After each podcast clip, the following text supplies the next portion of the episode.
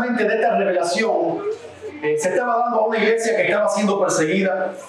Se cree que fue eh, en, el, en, el, tiempo en que Domiciano, el emperador romano, era eh, el que estaba imperando en ese momento y que estaba persiguiendo a la iglesia y la iglesia era una iglesia perseguida en ese tiempo.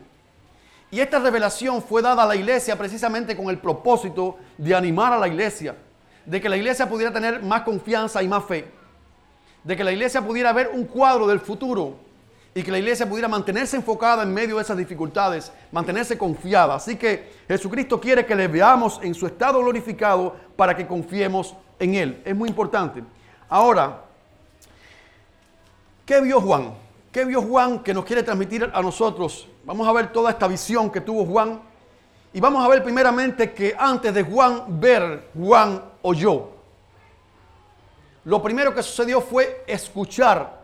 Dice eh, ahí en Apocalipsis 1 del 10 al 11, yo estaba en el Espíritu en el día del Señor y oí detrás de mí una gran voz como de trompeta que decía, yo soy el alfa y el omega, el primero y el último escribe en un libro lo que ves y envíalo a las siete iglesias que están en Asia. Dice que él estaba en el Espíritu en el día del Señor. Los comentaristas creen que dicen que ese día del Señor se refiere al domingo. Y estaba en el Espíritu, puede traducirse de la siguiente manera. Estaba en un estado espiritual y estaba lleno del Espíritu de Dios. Nadie puede recibir la revelación de Dios si no está en el Espíritu, porque el hombre natural no puede percibir las cosas que son del Espíritu de Dios. Así que si usted quiere que Dios le hable, usted tiene que estar en el Espíritu. Y simplemente el propio Espíritu Santo es el que le va a dar la capacidad para poder entender muchos misterios que un intelectual no puede entender. Pero él estaba en el Espíritu en el día del Señor. Y dice que oyó detrás de él una voz como de trompeta. Y él escuchó una voz. Y lo primero que una persona hace es escuchar una voz de Dios. Nadie va a ver el rostro de Dios si no escucha primeramente la voz de Dios. La fe viene por el oír, no viene por el ver. Y dice la palabra, bienaventurados los que no vieron y creyeron. Bienaventurados los que escuchan este mensaje y lo, entienden. Bienaventurados los que escuchan la palabra de Dios y la reciben antes, porque esos que escucharon y que creyeron van a ver al Señor. Primeramente Juan escuchó y dice que escuchó una voz como de trompeta. Y esa misma voz como de trompeta la vamos a escuchar nosotros en el día final. Dice allí en Primera de Tesalonicenses capítulo 4 versículo 16 dice porque el Señor mismo con voz de mando, con voz de arcángel y con trompeta de Dios descenderá del cielo y los muertos en Cristo resucitarán primero. El Señor mismo con voz de mando, con voz de arcángel y con trompeta de Dios. Y va a ser así de esa manera sorpresiva. Recuerden que lo que dice el texto es que Juan estaba y a sus espaldas Imaginen el cuadro, estoy sentado, está en una isla desierta donde hay un silencio ensordecedor. Y usted está allí tranquilo en el espíritu y de momento siente una voz como de trompeta. Yo pienso que el salto que dio Juan en ese momento fue tremendo. Y esa voz es la voz del Señor que le hablaba. Así sorpresivamente va a llegar la trompeta el día del Señor. De esa misma manera el Señor se va a presentar a su pueblo un día, se va a presentar a la humanidad.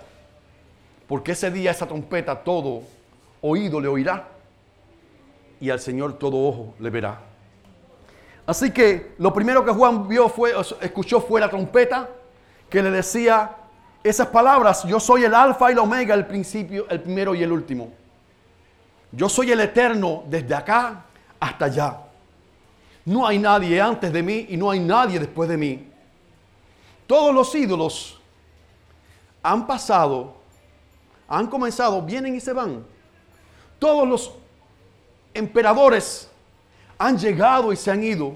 Todos los hombres de la historia han llegado y se han ido, pero yo soy el primero y el último. Le dijo el Señor.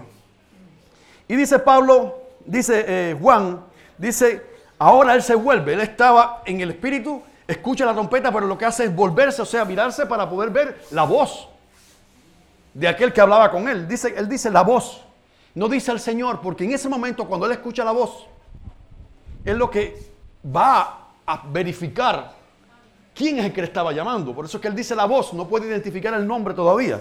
Dice la voz para ver quién era el que hablaba conmigo. Dice allí en, y me volví para ver la voz que, hablaba conmigo y vuelto vi siete candeleros de oro. El versículo 20 explica quiénes eran esos candeleros de oro. Dice el versículo 20, los siete candeleros que has visto son las siete iglesias. En el cielo estaban las siete iglesias que decíamos la semana pasada, que son representativas de todas las demás iglesias. Él dice que nos salvó y nos hizo sentar en los lugares celestiales con Cristo Jesús. La iglesia está sentada en estos momentos en lugares celestiales con Cristo Jesús. La iglesia está en una posición espiritual con Cristo Jesús. Y la iglesia dice que son candeleros de oro. ¿Qué son candeleros de oro? ¿Por qué candeleros de oro? El oro es el material de más valor. Para la iglesia, para, Jesucristo, somos, es, de gran valor. Y es candelero porque la iglesia, el propósito que tiene la iglesia es alumbrar. El propósito de un candelero es alumbrar. Ese es el propósito que tiene la iglesia de Jesucristo en este tiempo, es alumbrar. Es un candelero de gran valor. Cada iglesia es un candelero de gran valor para Jesucristo. Y cada iglesia debe alumbrar con la luz de Jesucristo. Hay algo importante en esos candeleros de oro. Que esos candeleros que habían en el templo antiguo no podían dar luz propia. Tenían que echarle aceite continuamente para que ellos estuvieran encendidos. Y esos candeleros de oro que somos tú y yo, no podemos dar luz sin el Espíritu Santo de Jesucristo en nuestras vidas. No podemos tener luz sin el Espíritu de Dios en nuestras vidas. A menos que Dios esté en nuestras vidas, a menos que su Espíritu esté en nuestras vidas, no vamos a dar luz alguna. Pero el propósito es que demos luz. Dice allí, Mateo 5, 14, dijo el propio Jesús, vosotros sois la luz del mundo.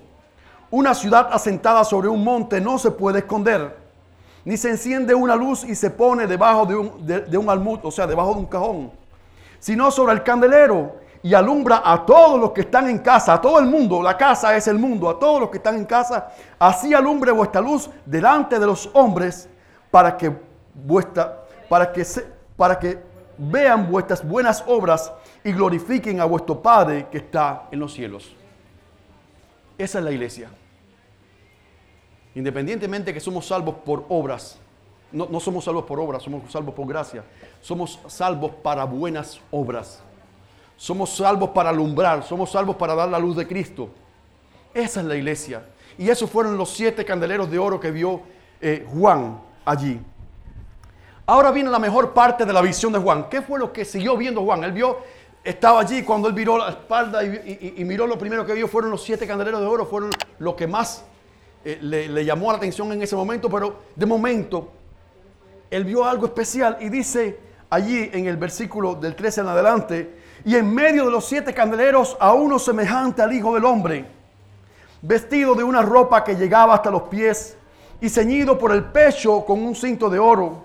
Su cabeza y sus cabellos eran blancos como blanca lana, como nieve, sus ojos como llamas de fuego y sus pies semejantes al bronce bruñido, refulgente como en un horno, y su voz como estruendo de muchas aguas. Tenía en su diestra siete estrellas.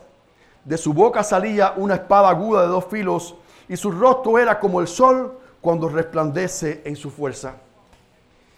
Miren este cuadro, imaginemos ese cuadro. Y vamos a irlo detallando para que usted entienda cada una de esas cosas que tiene, cuál es el significado de cada una. Dice, a uno semejante al Hijo del Hombre. Ese fue el título que Jesús más usó en el Nuevo Testamento respecto a su persona. Dice que fue eh, escrito 81 veces en los Evangelios. El título que más Jesús usó, pero es una forma de llamar a Jesús. Pero en el mismo Apocalipsis, Jesús es identificado como el alfa y la omega, el principio y el fin. Jesús es identificado como el testigo fiel. Jesús es identificado como el primogénito de los muertos, como el cordero que está sentado en el trono, como el Mesías que reinará para siempre, como el Verbo de Dios, el Rey de Reyes y Señor de Señores, la raíz y el linaje de David, la estrella resplandeciente de la mañana. Esos nombres son dados a Jesús solamente en Apocalipsis. Usted busca en toda la Biblia, desde Génesis a Apocalipsis, y estaremos un buen rato hablando acerca de los nombres dados a Jesús. Así que vio a Jesús. No cabe duda que ese hijo de hombre que está hablando allí era Jesús. Ahora dice, vestido de una ropa que llegaba hasta los pies, ceñido por el pecho con un cinto de oro. Esa ropa está identificando vestiduras sacerdotales.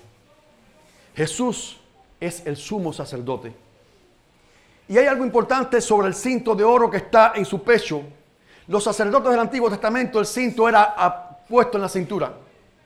Ahora, ¿por qué él tiene el cinto de oro puesto en el pecho? Porque él es sacerdote superior. Porque él es sumo sacerdote, porque él es sacerdote para siempre. Según el orden de Melquisedec, dice la palabra. Los sacerdotes de aquel tiempo llegaban y se iban, pero él es sacerdote para siempre. Los sacerdotes llegaban allí, al lugar, se ponían la vestidura, entraban, oficiaban y salían. Y se quitaban la vestidura, pero Jesús está vestido de sacerdotes para siempre. Para siempre está vestido de sacerdote, para siempre Él es sacerdote. Su cabeza y sus cabellos eran blancos como blanca lana, como nieve. Eso indica la eternidad. Daniel le llama el anciano de días. Dice, estuve mirando hasta que fueron puestos tronos y se sentó un anciano de días cuyo vestido era blanco como la nieve y el pelo de su cabeza como lana limpia. Su trono llama de fuego y, las ruedas del mismo fuego ardiente. Así lo vio Daniel. Daniel es otro libro que habla acerca de, las profecías futuras. Es un libro que habla acerca de toda la escatología, acerca de los tiempos futuros. Pero Apocalipsis es la revelación por excelencia. Así que de esta manera sigue eh, Juan viendo y dice sus ojos como llamas de fuego. Esto indica su mirada penetrante, eh, su conocimiento profundo de todas las cosas. Daniel dice, Él revela lo profundo y lo escondido, conoce lo que está en tinieblas y y con Él mora la luz. Esa mirada penetrante que puede ver lo profundo de tu corazón. Esa mirada penetrante que puede ver las intenciones de tu corazón. Esa mirada penetrante que puede ver absolutamente todo. Lo que estás haciendo y lo que dejas de hacer. Como alguien decía que la presencia de Dios y el conocimiento de Dios podía ser la bendición más grande y la maldición más tremenda. De acuerdo a, a cómo te estás comportando delante de Él. Sus pies semejantes al bronce bruñido refulgente como, como en un horno. Esto habla de la justicia de Dios y su voz como estruendo de muchas aguas. Primeramente dice Juan que él había escuchado una voz. Como de trompeta. Y ahora dice que es más potente, que es un torrente de muchas aguas. Piensan que, pueda, que él estaba comparándolo con, las, con, las, olas en la orilla del mar, o quizás con, un, con, un gran, con una gran cascada. Pensemos los que han podido visitar en alguna mente las cataratas del Niágara. Dicen que es ensordecedor. Pues esto indica el poder de la palabra de Dios. Esto indica la fuerza superior de la palabra de Dios. Cuando Dios habla, es superior su voz a todas las demás voces. No hay voz superior a la voz de Dios. Su voz es como estruendo de muchas aguas. Nadie puede poner su voz por encima de la voz de Dios su voz se escucha más que todas las demás voces. Dice que su voz era como estruendo de muchas aguas. Tenía en su dieta siete estrellas. La dieta significa dominio. Y estas siete estrellas que están representando los siete espíritus de Dios están representando a las iglesias.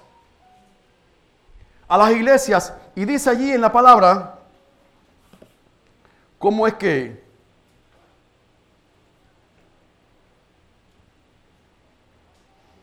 Disculpen.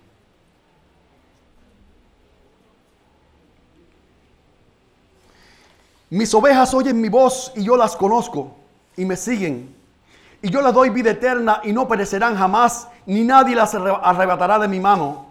Mi Padre que me las dio es mayor que todos y nadie las puede arrebatar de la mano de mi Padre. Yo y el Padre uno somos. Pues dice que Él tiene las siete iglesias que significa todas las iglesias en su mano. Y estas ovejas que somos nosotros que le seguimos, dice que estamos en la mano de Jesús y en la mano del Padre. Y esto significa, no dice que tiene las siete iglesias en la palma de su mano, dice que las tiene en su mano, dentro de su mano. Nosotros estamos en la mano del Señor. La iglesia está en la mano del Señor. Y como decía Pablo, si Dios es con nosotros, ¿quién contra nosotros? Es un mensaje de esperanza. Yo tengo el dominio. Pase lo que pase con la iglesia, yo sigo teniendo el control de la iglesia. La iglesia sigue con nosotros, por nosotros y a pesar de nosotros. Porque la iglesia no está en la mano mía. La iglesia está en la mano de Jesucristo. Es la garantía de esto. Por eso es que han pasado los años y han venido imperios y se han ido imperios. Los persas, los romanos, los griegos. Y todos los imperios han venido y se han ido. Pero la iglesia permanece para siempre hasta el día de su regreso porque es propiedad de Dios. Porque es el patrimonio de Dios y está en su mano. Eso da garantía a lo que tú y yo estamos predicando hoy. Eso da garantía a lo que tú y yo estamos formando hoy. A lo que estamos edificando hoy la iglesia. Cualquier cosa en la que yo ponga mis esfuerzos para hacer, van a comenzar y, van y va a terminar. Todo aquello en lo que yo me empeñe va a comenzar y va a terminar. Pero la iglesia permanece para siempre. Nerón trató de exterminarla quemando a cristianos en antorchas encendidas en la ciudad. Domiciano desterró aquí a Juan, mataron cristianos y la historia de la iglesia es una historia de sangre. Una historia que hemos visto cómo es que cristianos hasta cristianos han sido mártires. Pero la iglesia sigue en pie. La iglesia sigue en la mano del Señor. De su boca salía una espada aguda de dos filos. ¿Qué cosa es esta espada aguda? Es la palabra de Dios. Dice allí en Hebreos 4:12, porque la palabra de Dios es viva y eficaz y más cortante que toda espada de dos filos y penetra hasta partir el alma y el espíritu, las coyunturas y los tuétanos, y discierne los, los pensamientos y las intenciones del corazón. Eso hace el Señor con su palabra. Penetra y todavía sigue usando su palabra. Y dice, su rostro era como el sol cuando resplandece en su fuerza. Eso muestra la gloria del Señor. La gloria de tal manera que dice que el día final, cuando estemos allí en su presencia, no hay necesidad de sol. El Señor será la gloria, el Señor será nuestra luz. Y dice eh, Malaquías, lo, lo, llama el sol de justicia. Dice ahí Malaquías 4.2, mas a vosotros los que teméis mi nombre, nacerá el sol de justicia y en sus alas traerá salvación y saldréis y saltaréis como becerros de la manada nos alegraremos cuando salga el sol de justicia. Ahora, hay algo que dejé a propósito sin tocar, y precisamente fue el versículo 13, una parte del versículo 13, donde dice, y en medio de, las, de los siete candeleros, o sea, en medio de los siete candeleros, él vio al Hijo del Hombre. ¿Quiénes son los siete candeleros? ¿Y quién es el Hijo del Hombre? Ahora, ¿qué hace Jesús en medio de los siete candeleros? Lo primero es entender esto, que Jesús está en medio de los siete candeleros. Jesús está en medio de su iglesia. Él dio una promesa, dice, estaré con vosotros todos los días hasta el fin del mundo. Donde hay dos o más congregados en tu nombre, en medio de ellos estoy yo, dice el Señor. El Señor está, lo que significa esto, el Señor sigue hoy en medio de su iglesia. Dios sigue hoy en medio de su iglesia. Dios sigue hoy, significa presidiendo. Él es el que preside la iglesia todavía hoy. Nosotros los pastores no somos los presidentes de la iglesia, no somos los reyes de la iglesia, somos simplemente siervos del Señor a favor de la iglesia. Pero el que sigue como rey de la iglesia es Jesucristo. El que sigue entronado en la iglesia es Jesucristo. Sigue significa Él está en medio de su iglesia. Ahora, ¿qué está haciendo Jesús en medio de su iglesia? Vamos a ver porque lo vemos allí con vestiduras sacerdotales. Y por lógica, un sacerdote está oficiando como sacerdote en medio de su iglesia. Pero ¿qué está haciendo ese sacerdote ahora en medio de su iglesia? podemos ver qué está haciendo. Primeramente, Él está intercediendo por su iglesia. Dice en Romanos 8:34, ¿quién es el que condenará? Cristo es el que murió, más aún el que también resucitó, el que además está a la diestra de Dios, el que también intercede por nosotros. ¿Qué significa interceder? Interceder significa mediar a nuestro favor. Significa que Él está mediando en esta hora a tu favor. Él está como sacerdote mediando a favor de la iglesia. Y por eso puedo estar tranquilo. Él está mediando, mediando en mis errores, mediando en lo que está sucediendo, mediando en la vida de la iglesia, mediando en tu vida, mediando en tus problemas, mediando. Él está como mediador. Hay un solo mediador y un, solo Señor y un solo mediador entre Dios y los hombres. ¿Quién es? Jesucristo. Él está examinando a su iglesia con esos ojos como llamas de fuego. Él está examinando a su iglesia. Él está revisando. La semana próxima, cuando veamos acerca de las siete iglesias, nos vamos a ver la radiografía que él le hizo a las siete iglesias. Y él es una, como una representación de todos los problemas que están viviendo las iglesias actuales. Pero él está examinando a su iglesia. Jesús está hablando a su iglesia. Esa espada de dos filos, que es la palabra de Dios, Él la sigue usando para hablar a su iglesia. Cuando abrimos la Biblia, Jesucristo está hablando a su iglesia. Jesucristo sigue hablando a su iglesia por medio de su palabra. Hace poco escuché un, eh, mensaje o, recibí un mensaje en el celular acerca de que el Papa quería cambiar la Biblia, el contenido de la Biblia, porque ya no era relevante para, para el cristianismo actual. No es relevante para los que no quieren escuchar la voz de Jesucristo. El que quiere escuchar la voz de Dios, aquí está. Aquí está la voz de Dios. Él sigue hablando a su iglesia en estos tiempos de hoy. Él está aplicando su justicia a su iglesia y finalmente Él está cuidando a su iglesia. Él está cuidando, Él la tiene en sus manos.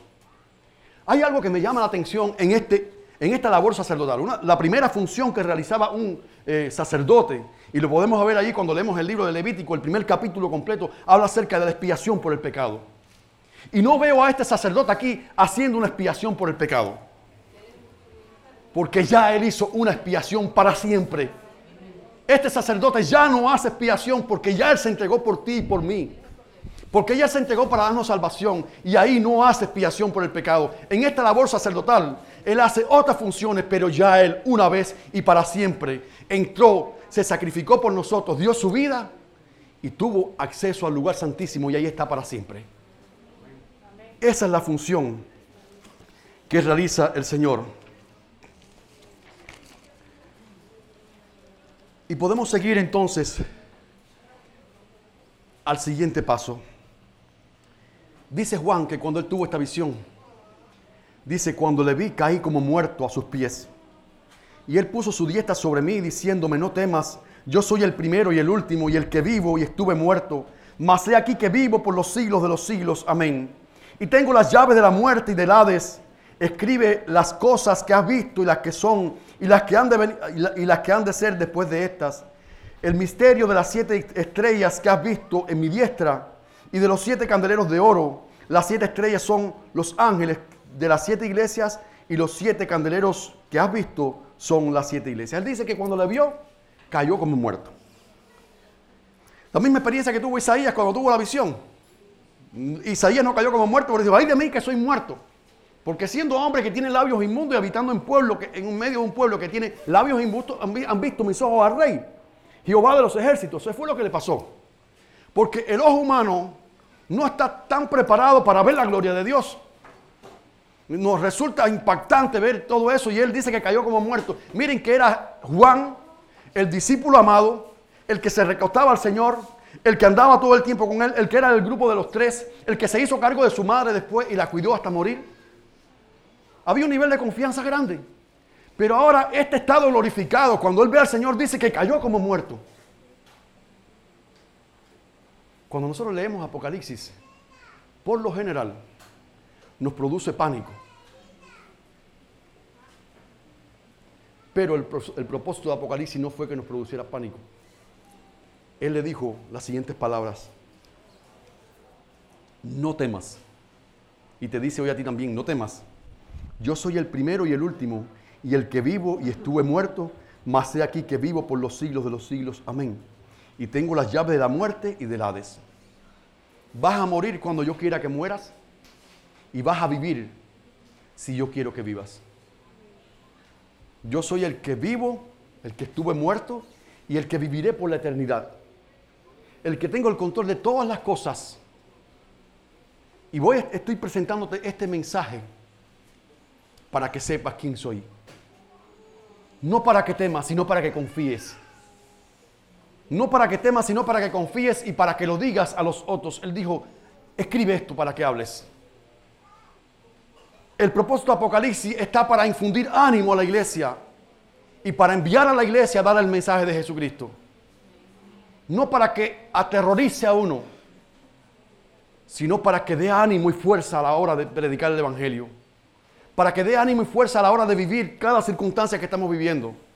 Para que, sepamos que nosotros esperamos, según su promesa, cielo nuevo y tierra nueva para que sepamos que las aflicciones del tiempo presente no son nada comparables con la gloria venidera que nosotros ha de manifestarse. Jesús dijo la siguiente oración.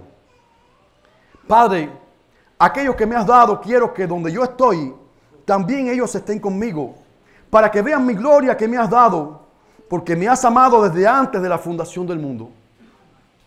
Él quiere que tú y yo estemos en esa gloria y un día estaremos. Pero Apocalipsis es un anticipo de la gloria de Dios. Él te está revelando un anticipo del lugar donde tú vas a estar. Precisamente para que tú sigas confiando en ese lugar. Para que sigas caminando. Para que sigas orando. Para que sigas bregando. Para que sigas luchando. Para que sigas por encima de los sufrimientos. Para que sigas caminando en rumbo al Señor. Ese es el propósito. Seguiremos predicando sobre el libro de Apocalipsis en la próxima semana pero seguimos confiando en el Señor, en el Rey de Reyes y Señor de Señores, en el principio y en el último. Dios les bendiga en esta mañana. Cristo, yo creo en ti.